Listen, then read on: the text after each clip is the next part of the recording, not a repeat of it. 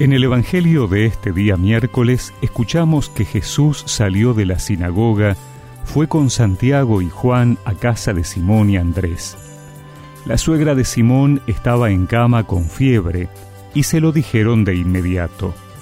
Él se acercó, la tomó de la mano y la hizo levantar. Entonces ella no tuvo más fiebre y se puso a servirlos.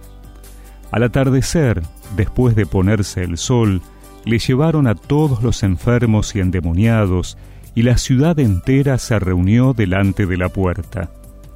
Jesús curó a muchos enfermos que sufrían de diversos males y expulsó a muchos demonios, pero a estos no los dejaba hablar porque sabían quién era Él. Por la mañana, antes que amaneciera, Jesús se levantó, salió y fue a un lugar desierto. Allí estuvo orando. Simón salió a buscarlo con sus compañeros, y cuando lo encontraron le dijeron, Todos te andan buscando. Él les respondió, Vayamos a otra parte, a predicar también en las poblaciones vecinas, porque para eso he salido. Y fue predicando en las sinagogas de toda la Galilea y expulsando demonios.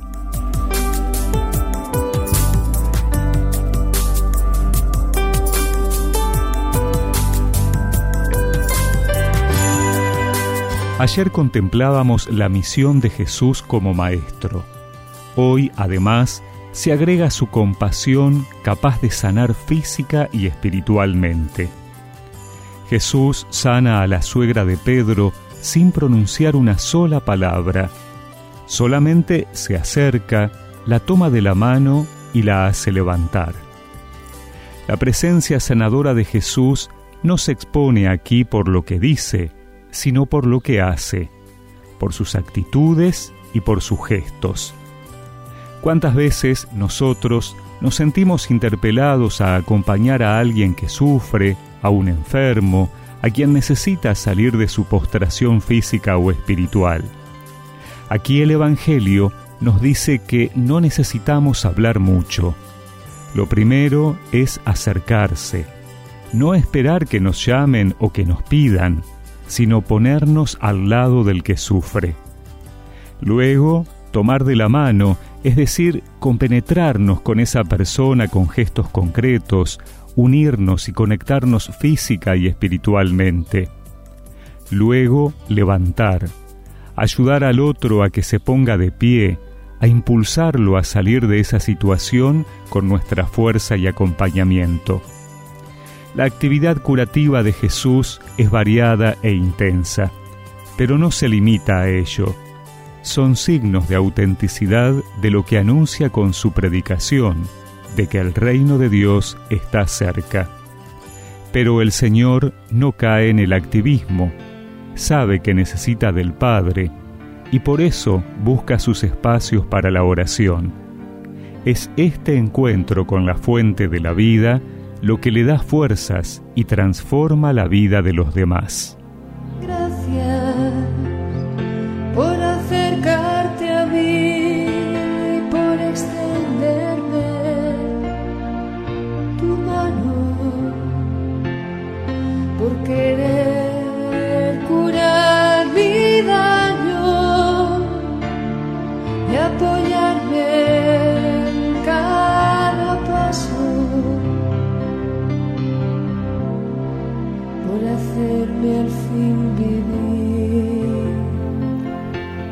Y recemos juntos esta oración. Señor, que mirando tu forma de actuar pueda ser más cercano y ayudar a levantar a quienes están sufriendo. Amén. Y que la bendición de Dios Todopoderoso, del Padre, del Hijo y del Espíritu Santo los acompañe siempre.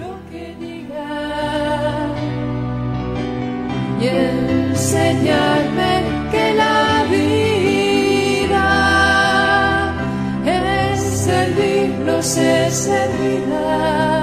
Gracias te doy yo y aquí.